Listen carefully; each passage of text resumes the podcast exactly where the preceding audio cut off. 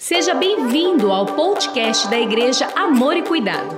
Para você ficar por dentro de tudo o que está acontecendo, siga o nosso perfil no Instagram, arroba Aracatuba. Somos uma família para pertencer. Nós vamos começar hoje uma nova série de mensagens durante esse mês de janeiro. Entramos no ano profético da visão perfeita. E sempre nós procuramos durante o primeiro mês, na série de mensagens, ou apresentar ou trazer mensagens que explanem a visão profética que o Senhor tem nos dado para esse ano. Então, nós vamos compartilhar acerca deste tema durante os próximos quatro domingos, esse e mais três domingos. Passaremos o mês de janeiro conversando sobre a visão perfeita. Eu queria que você Lesse comigo o texto de Daniel, capítulo 9, a parte B do versículo 23, que é o texto base do nosso ano profético, o ano da visão perfeita. Está ali no multimídia, você pode declarar bonito comigo, bem forte? Vamos lá. Por isso, preste atenção à mensagem para entender a visão. De novo, por isso, prestem atenção à mensagem para entender a visão. É interessante olharmos para o que acontece aqui na vida de Daniel, porque uma visão só por visão, sem ter a base do que Deus está falando, é só uma visão, é só uma imagem. Mas quando você, alicerçado na palavra, recebe uma visão que traz alinhamento, é uma complementação para que você avance mais e mais rápido. Consegue entender e discernir isso? Estamos juntos até aqui? Na sua vida você precisa receber do alto qual é a visão de Deus. Eu tenho dito isso a vocês. Qual é a revelação específica do Senhor para o seu coração, para a sua vida? Em 2019 foi o ano de vencer, fomos forjados, moldados, afiados, e entendemos que somos flechas nas mãos do valente. Agora, uma flecha, ela tem uma razão de existir. A flecha, ela precisa encontrar o que? O alvo. E entendemos isso.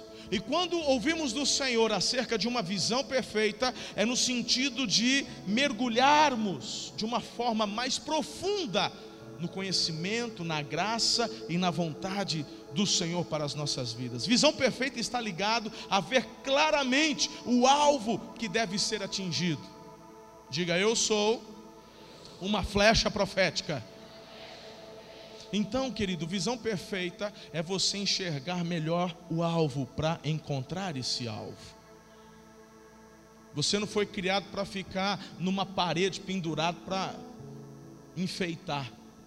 Tem muita, tem, tem uns índios que, que vai, faz arco e flecha para vender, para ficar né, pendurado na casa dos outros. Não, meu irmão, a, a flecha nasce com esse propósito, dela encontrar o alvo. E a Bíblia diz isso acerca de você. Somos flechas nas mãos do valente. Então você não está aqui para ver a banda passar. Você não está aqui para simplesmente permitir que a vida passe por você. Você não é um espectador. Você faz parte, querido. Você é com Jesus. Você é protagonista da história. Você tem que entender isso.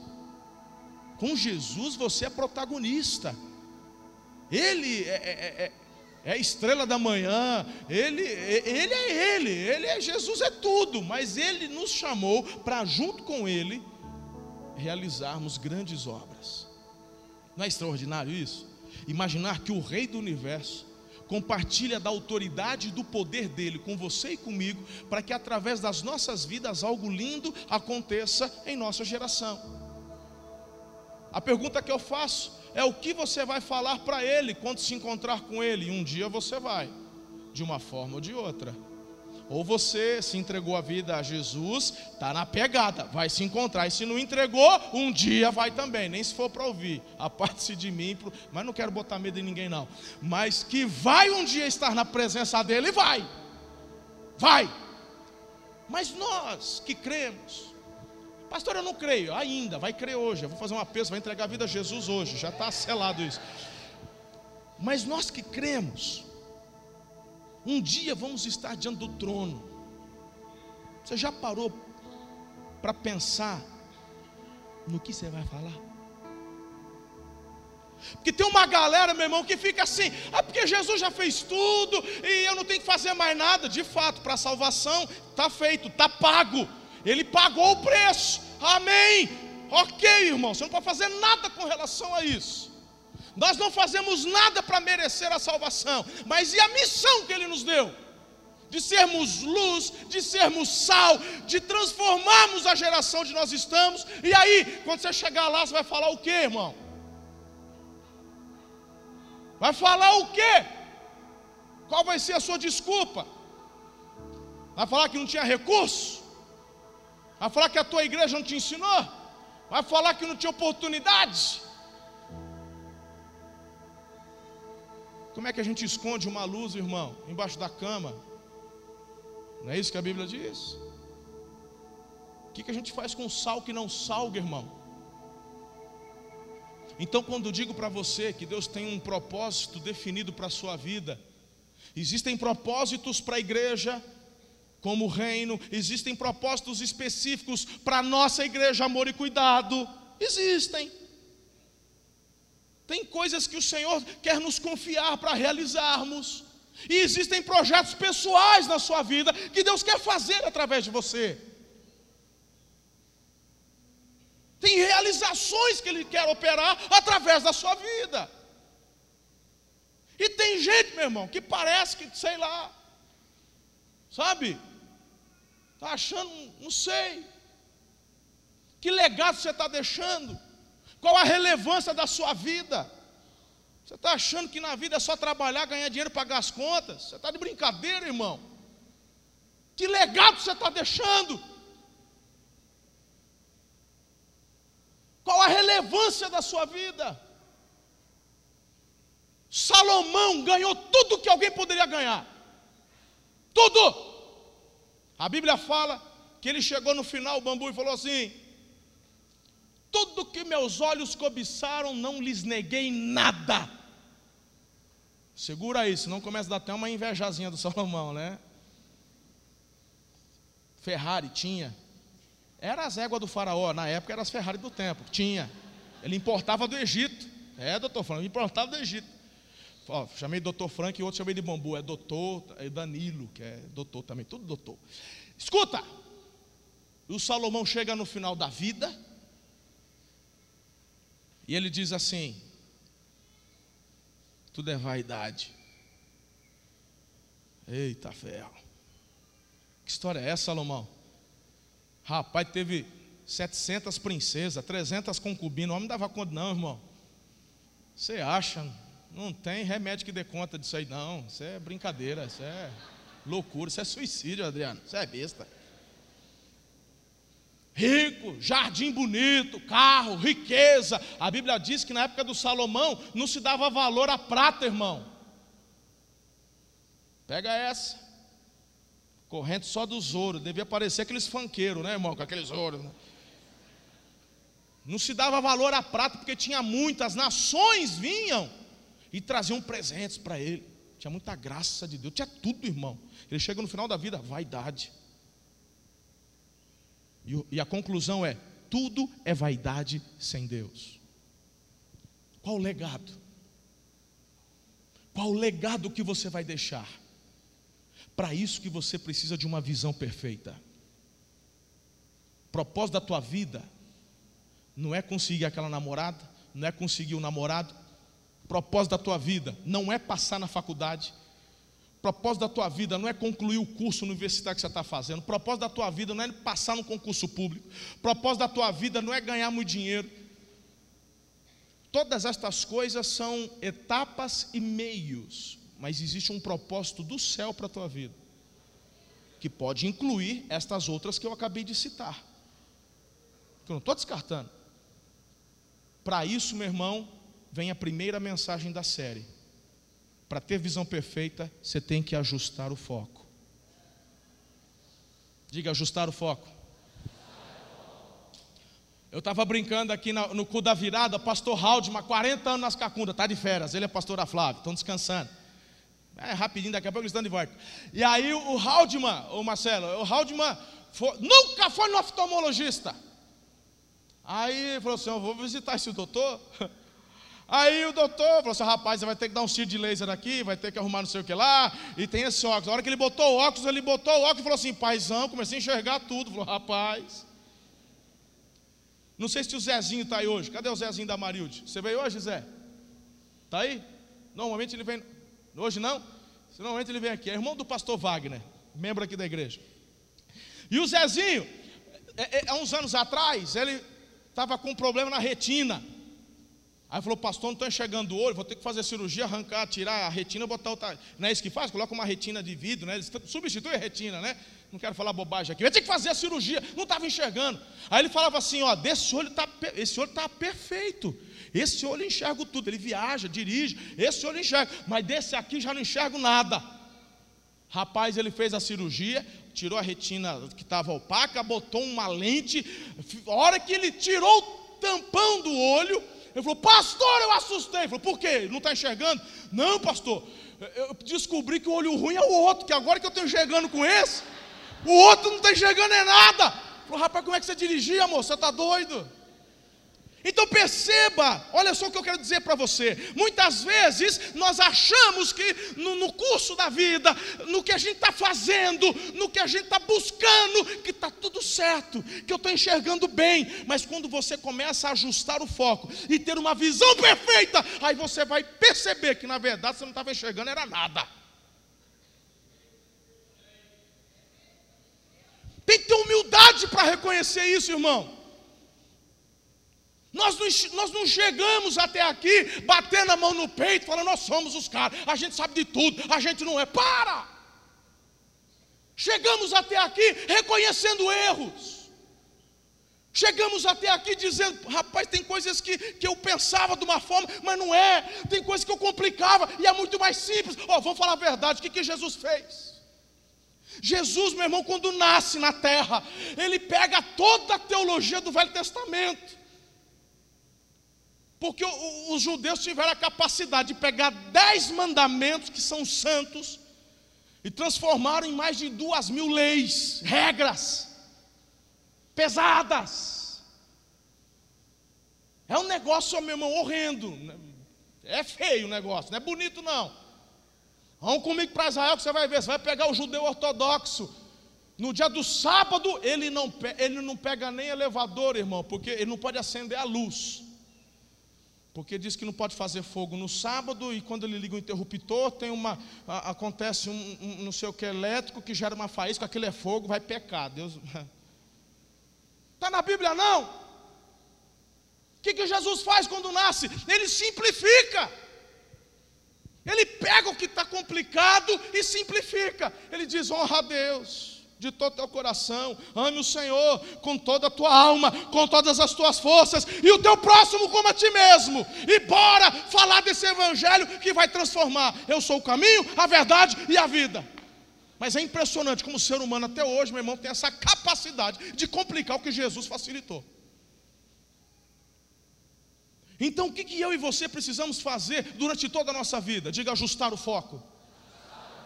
De novo, ajustar o foco. E eu quero compartilhar com vocês três orientações que te ajudam a ajustar esse foco. Visão perfeita, ajustar o foco. E para ajustar o foco, irmão, o que você tem que fazer?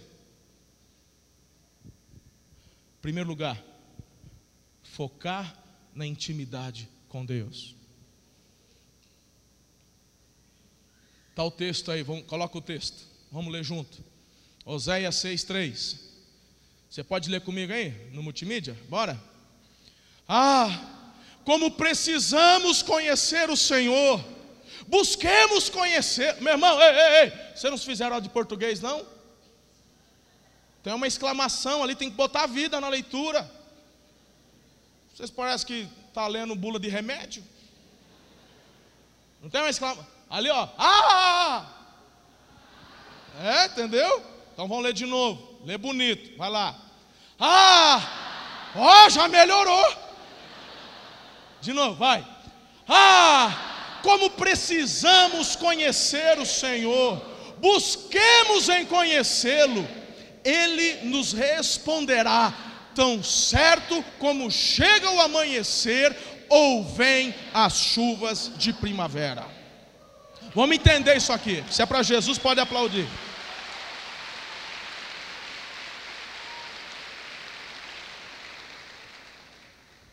Vamos procurar entender bem isso aqui. Porque tem muito mais revelação nesse texto do que você pode imaginar. Jesus, certa vez ele falou assim: Um dia, já que eu citei agora há pouco que todos nós estaremos diante do trono, um dia todos, todos estaremos, como eu já falei.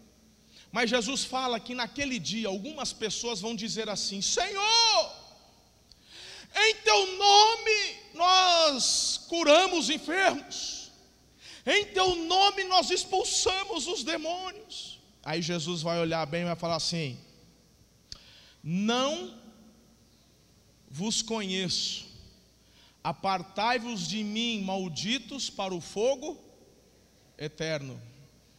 Aí tem gente que fala assim: nossa, Jesus falou isso. ele, vai, ele se ensinou que vai falar. E se ele falou que vai falar, porque ele vai falar. Olha para mim. A grande questão é como que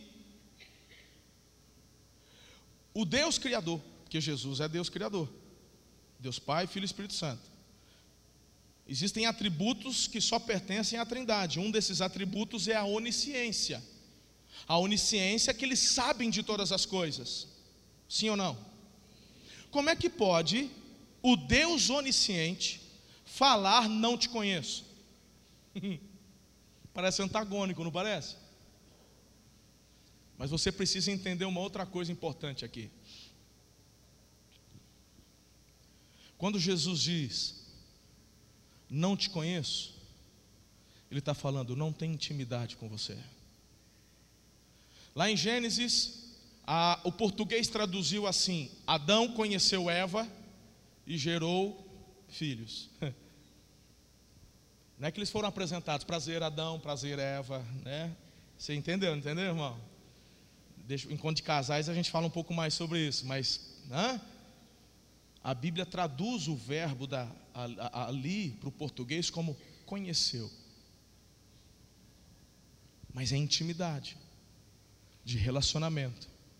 Quando Jesus diz assim, não vos conheço, é como se Jesus dissesse: Eu sei quem você é, eu te conheço antes, antes de você ser concebido. Eu morri, inclusive, por você antes da fundação do mundo. Pena que você não aceitou, mas eu morri por você. Eu planejei você, ó, nos primórdios. Sei teu RG, teu SIC. Conheço, inclusive, quantos fios de cabelo você tem na cabeça. E até o dia que o último caiu. Porque tem gente, né, que já Mas Jesus está dizendo: a questão não é que eu não sei quem você é, é que nós nunca fomos íntimos, nunca nos conhecemos, nunca tivemos relacionamento, nunca tivemos intimidade. Se você quer ajustar o foco da sua vida, em primeiro lugar, você tem que focar na intimidade. O texto ali fala: que devemos buscar conhecê-lo, buscar conhecê-lo. Mas, meu irmão, o texto fala de um povo que sabe quem é Deus. O profeta está falando de um povo que é chamado pelo nome do Senhor, um povo que tinha aliança com Ele. E esse mesmo tempo, texto, nós que somos o Israel de Deus, a igreja hoje, essa nova aliança, superior à primeira, quando Deus diz, você tem que buscar conhecê-lo, é que no teu coração tem que ter uma disposição que vai além de tudo, irmão. Uma vontade, um desejo, que vai além de, de muitas coisas. É interessante que o texto está dizendo assim: como a terra anseia pela chuva. Quem já sentiu o cheiro de chuva aqui? Chuva não tem cheiro, irmão. Calma, calma. Calma que eu vou te explicar. Água é inodora, né, irmão? Água não tem cheiro. Ah, pastor, agora te peguei, porque eu senti cheiro. Eu, inclusive, ó, oh, pastor, não falha. Quando eu falo para minha velha, vai chover, estou sentindo cheiro. Vai, ó, não precisa olhar, não precisa ouvir a, a, a moça lá da, da. Vai chover. Não, eu sei que você sente o cheiro, mas não é da chuva. O cheiro que você está sentindo é da poeira, da terra que está no ar.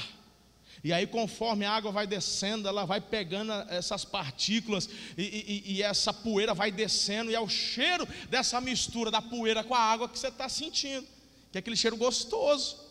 Agora, quando tá, agora nós estamos na época da chuva, no período da chuva, está tudo úmido. Quando vai chover, você sente cheiro? Você sente cheiro, irmão? Não tem cheiro. Inclusive, quando está chovendo muito e vai chover, Aí você fala, Senhor, tem misericórdia, que já está criando até um lodinho aqui atrás da orelha. Já está bom de chuva. Mas o texto fala que devemos buscar o Senhor como a terra anseia pelas águas da primavera. Quando assim como a terra deseja a chuva, porque sem ela não tem como produzir, não tem como florir, não tem como continuar a geração da vida. Ou seja, essa chuva ela é essencial. Então você tem que buscar, como o primeiro ajuste do seu foco, a intimidade com Deus. Como eu tenho batido nessa tecla com vocês. O problema é que o ser humano tem uma tendência, meu irmão, de querer viver religião, de querer viver legalismo, querer viver regra. É, é do ser humano, impressionante.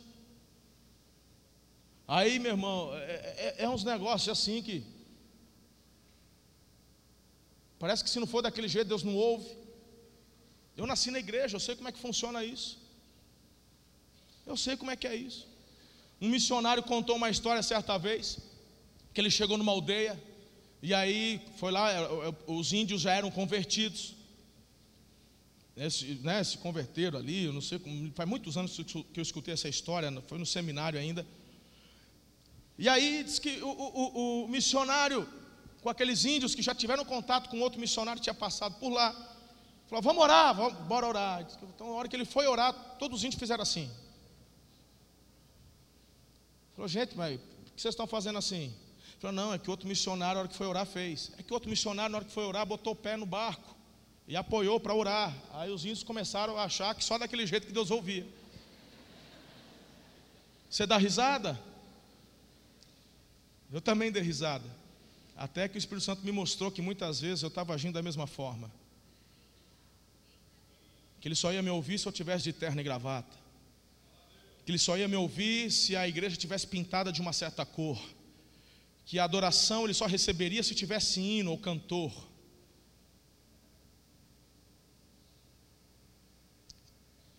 Vou nem falar da calça rasgada. Vamos deixar isso para lá. O que Deus quer é intimidade. E o que atrai a intimidade de Deus é o desejo ardente do teu coração. Porque não adianta, meu irmão, você está aqui, está todo bonitinho de terno e gravata, mas teu coração está aí. Quando que vai começar o Paulistão, gente? Será que eu consigo horário lá na Camila para fazer o cabelo essa semana? Se você está aqui, meu irmão, e tua cabeça está em outro lugar. Sim ou não? Diga intimidade. Qual é a intimidade que você tem hoje com o papai? Ou você fica até meio esquisito quando eu falo papai? Porque tem gente que fala assim, você acredita, meu irmão? Tem gente que até critica. Ah, flash, lá no púlpito, na frente de todo mundo, chamar Deus de papai. É Deus, tem que ter respeito. Ai. Coisa mais gostosa quando eu escuto das minhas filhas, papai. Aba. Mas só chama a Deus de Aba quem o conhece na intimidade. Não é privilégio de alguns. É um desejo que Deus tem com todos os filhos. Agora, meu irmão, se o propósito da tua vida é ganhar dinheiro, não consegue focar na intimidade. Se o propósito da tua vida, nessa que é a geração do Instagram, se o teu, se o teu propósito, meu irmão, é ser reconhecido, é ganhar curtida. Sabe por quê? Porque um dia o dinheiro não vem. Não é praga de pastor, não, meu irmão, é vida real. Um dia não vem. Porque coisas ruins acontecem com pessoas boas todos os dias. Tem dia que não vai vender o que você queria vender. Tem dia que não consegue bater meta, e não é porque Deus não te ama, porque você está dentro de um ciclo, de um, de um, negócio, meu irmão, que o fluxo está tá, tá indo. Entendeu? Se o propósito da tua vida é ganhar curtida, um dia a curtida não vem. E te digo mais: tem uma galera que vai parar de seguir você. É. E aí o camarada vai lá, se tranca no quarto, fica todo deprimidinho. Fulano parou de me seguir. Porque a fulana não me segue mais. Porque o pastor, eu citei ele, ele nem curtiu minha foto. É, não é? Complicado, né? Meu irmão, você pode ter redes sociais, deve ter. Use as redes sociais para se divertir Use as redes sociais para comunicar de Jesus, para falar da sua fé, mas não é o propósito da sua vida. Você pode até usar as redes sociais para trabalho, como muitos aqui trabalham com isso. Mas se o foco da sua vida é esse, um dia, meu irmão, você vai se frustrar porque vai perder. Faz sentido aí ou não? Se o foco da sua vida é Jesus, todas as outras coisas podem não acontecer do jeito que você está esperando, mas você está firme, você avança você vai concluir, você vai para frente.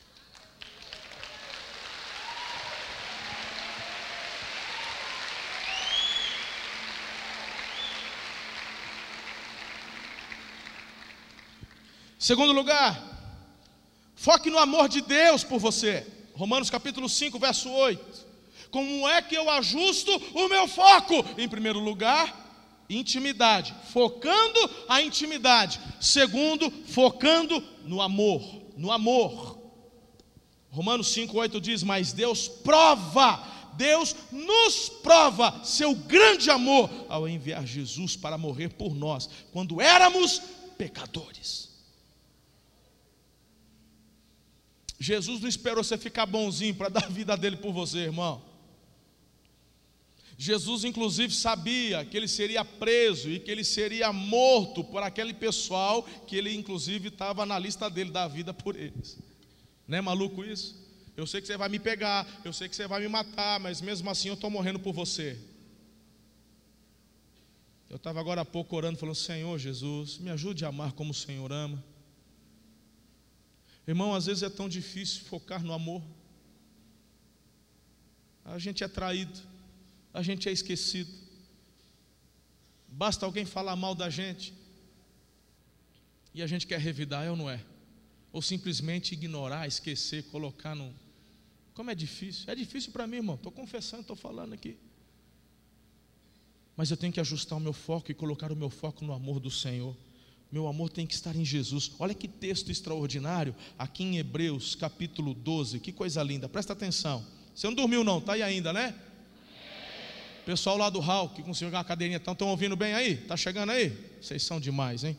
Portanto, também nós, uma vez que estamos rodeados de tão grande nuvem de testemunhas, presta atenção, livremos-nos, larga para trás, do que, pastor? De tudo que nos atrapalha, de todo pecado que nos envolve. O que, que eu vou fazer? Você vai correr com perseverança a corrida que nos está proposta. Tendo os olhos, ó, aqui olhar, visão, foco, tem que estar focado em Jesus, autor e consumador da nossa fé.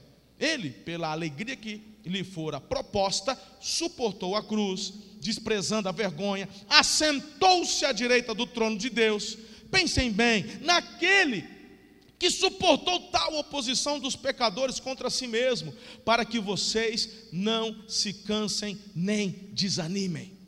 Quando você, meu irmão, para resumir o versículo, o texto, quando você olha para o amor, você nem se cansa e nem desanima. Então, você anda desanimado, está faltando ajustar o foco no amor de Jesus. Meu irmão, quando você olha para o que ele fez, você fala, quem sou eu, irmão, para ficar murmurando, reclamando, eu parando no meio do caminho? Quando você olha para o amor de Jesus, como é que você vai falar, pastor? Eu vou te separar porque eu não amo mais minha esposa. Pastor, eu vou separar porque eu não amo mais meu marido. Olha para o amor de Jesus. Permita o amor de Jesus preencher esse coração que talvez esteja vazio. Eu acredito em você. Eu não estou duvidando quando você diz que não ama mais. Estou botando em xeque tua palavra de jeito nenhum, eu acredito. O que eu estou dizendo para você é que tem solução para isso. É ajustar o foco em Jesus, no amor de Jesus. E aí esse amor nos constrange de tal maneira que fala: quem sou eu, irmão? Como é que eu não posso amar a minha esposa? Como é que eu não posso? Como é que eu vou desistir da minha família? Meu foco está em Jesus. Meu foco está no amor dele. Ele me ama. Ele não desiste de me amar. Como é que eu vou desistir da minha família? Pastor, só não conhece meu marido. Não conheço e pelo jeito acho que eu não quero nem conhecer. Estou brincando. Mas eu vou te falar: se você conhecer de uma forma profunda o amor de Jesus, através da sua vida transformada, o teu marido pode ser transformado. Eu poderia passar o resto da noite aqui abrindo o microfone para tanto esposas quanto maridos testemunharem de como seus cônjuges se converteram a partir da sua conversão. O amor de Jesus, quando é o foco dos nossos olhos, nossa vida é transformada e isso vai impactar aqueles que estão ao nosso redor. Quer ter visão perfeita? Ajuste o foco no amor de Deus. Diga: Deus me ama. Ele provou o amor dele, mandando Jesus pagar o preço dos meus pecados. Aplauda Ele por isso.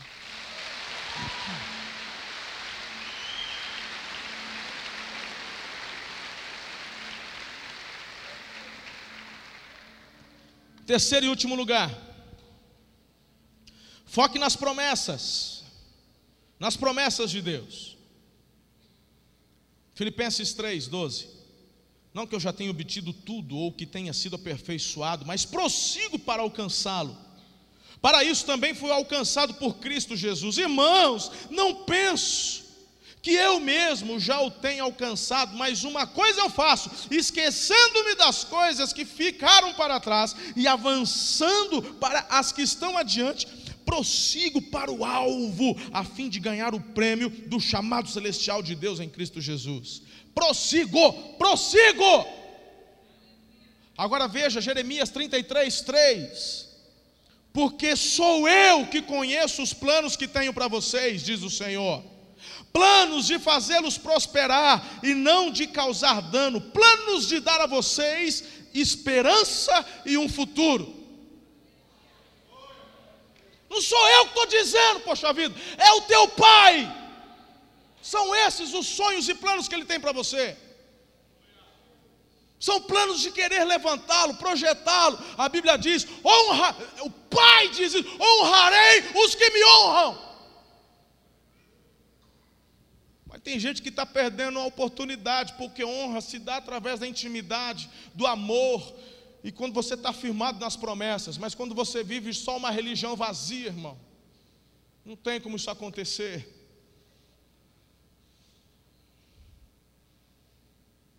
Meu irmão, vou te falar uma coisa. Você pode ser durão. Você pode ser, sabe, aqueles cabra durão. Eu não choro, pastor, eu não choro. Eu posso assistir o filme da Alessi, que eu não choro. Nossa, eu fui, eu fui longe agora. Só quem é da minha. Lembra da Alessi? Meu Deus.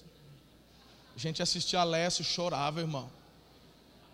Não, aquilo é, aquilo é misericórdia. É, botava aquela cachorrinha com aquele, aí botava aquela, aquelas músicas. Ah, para. Aí amarrava uma faixinha na, na pata da Lésia. Ela, gente, não tem quem não chora. Aí você fala, mas nem no filme da Lécia eu choro. Tá bom, eu acredito. Mas quando o papai vem e toma um ambiente, não tem como. E a pergunta que eu quero te fazer é essa: Qual foi a última vez que as tuas lágrimas rolaram só porque você percebeu o ambiente se enchendo da manifestação da presença dele? Pastor, isso acontece? Oh, qualquer lugar, irmão. Pode ser no carro, pode ser na fila do banco, pode ser no coletivo.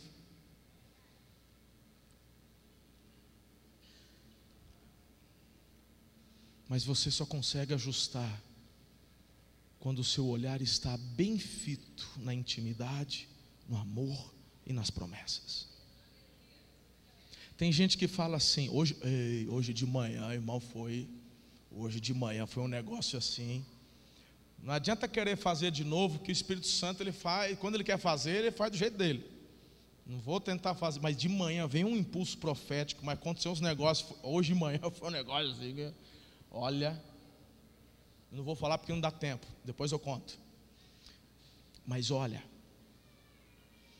tem gente que critica o fato das pessoas ficarem, sabe aquelas promessas preciosas? Sabe aquelas caixinhas de promessas preciosas? Eu já vi gente criticando. É, quer ficar olhando e lendo promessa é fácil. Por que, que não manda fazer uma caixinha de exortações diárias? ai, ai, ai. Simples, porque eu tenho que trazer à memória aquilo que me dá esperança. Ei, vamos obedecer a palavra. Os sonhos e os planos que Ele tem para a minha vida são planos de querer me fazer crescer, prosperar, avançar e viver tudo que Ele tem para a minha vida nessa geração. É sonho dele. Eu nunca vi um pai em sã consciência falar assim: ah, o sonho que eu tenho para o meu filho é que ele seja um vagabundo, que ele nunca trabalhe, que ele, sabe, não tome banho e que seja a escória da sociedade. Nunca vi um pai falar isso. O que eu sempre vejo é o pai falando: não, ele vai ser um doutor, ele vai ser um homem, ele vai ser uma mulher, vai ser tremendo, ele vai crescer, ele vai, ser jogador de futebol. Enfim, ele sempre sonha com coisas grandes, sim ou não? Por que, que o teu pai celeste não teria os mesmos sonhos com você? Ele quer ver você avançar. Agora, irmão, ei, ei, agora. O que, que eu te ensino? Isso aqui não é não é lâmpada mágica para você ficar esfregando. Ganhar na loto. Você vai perder cabelo e não vai ganhar, Zé. Tem que colocar em prática o que está aqui. Pratica o que está aqui e você vai prosperar. Você vai crescer. Ei! Não sem lágrimas, não sem suor, não sem esforço porque Deus já determinou como é que você vai chegar lá. Mas que vai chegar, vai. A Bíblia fala: se você não cansar e não esmorecer, vai chegar. Plantei hoje, não colhi amanhã. Plantei amanhã, não colhi depois. Continua plantando, que uma hora você vai colher. Os que com lágrimas semeiam, com júbilos colherão, com brados de alegria colherão. Então coloque o teu foco na intimidade, no amor e nas promessas preciosas do Senhor. Se você contar, fica à vontade, pode contar. Na tua Bíblia tem 365 vezes a frase: Não temas. Uma para cada dia do ano. Não temas, creia nas promessas. Decida hoje ajustar o foco. Diga comigo: intimidade, Amor. Amor. Promessa. promessa. De novo: intimidade, Amor. Amor. Promessa. Guarde essas três palavras. Amanhã, na sua segunda-feira, se lembre logo cedo quando você acordar. Antes de pegar o celular para saber se, ai, será que ele respondeu a mensagem? Pega esse celular e deixa longe. Primeiro, leva o teu primeiro pensamento para ele.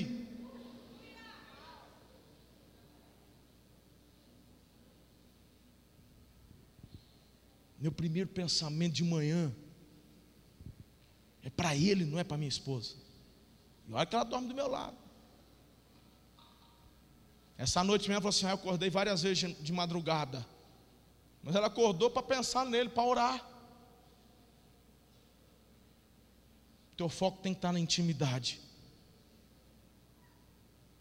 Dá para ele amanhã cedo o primeiro pensamento. Mesmo se teus olhinhos ficar meio grudados das remelas ainda. Senhor, não estou conseguindo abrir o olho, não, mas bom dia, hein? É nós. Vai para frente do espelho, dá, vai conversando com ele. Vai lá, pega a palavra dele. Aí eu não, não consegui comprar um devocional, mas e a Bíblia, irmão? Você não tem Bíblia, não? Desde quando você precisa de devocional para fazer? Se tem um devocional, usa o devocional, tem os versículos ali. Se não tem, pega a tua Bíblia, vai ler a Bíblia. Vai ler. Aí você vai meditar. Vai, isso é intimidade. Através da intimidade, meu irmão, não tem como, o amor te pega, te inunda.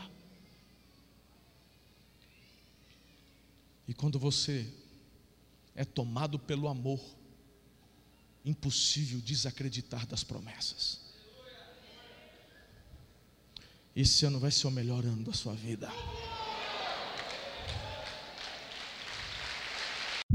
Você pode ver o futuro? Consegue enxergar o que está por vir? Como um flash de luz, rompendo as trevas, o amanhã vem e não demora. Só conseguimos conquistar aquilo que enxergamos.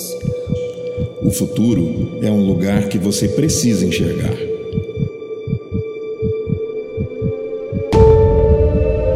Preste atenção à mensagem e entenda a visão.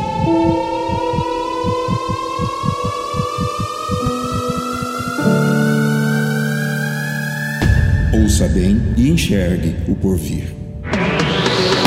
Veja o futuro e a esperança de um dia bom e olhe para os céus que abertos estão.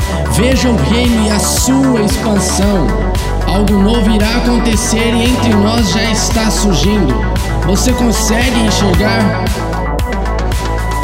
Abra os olhos, esse é o tempo da visão perfeita. Você pode ouvir mais podcasts como este nesta plataforma. Até o próximo.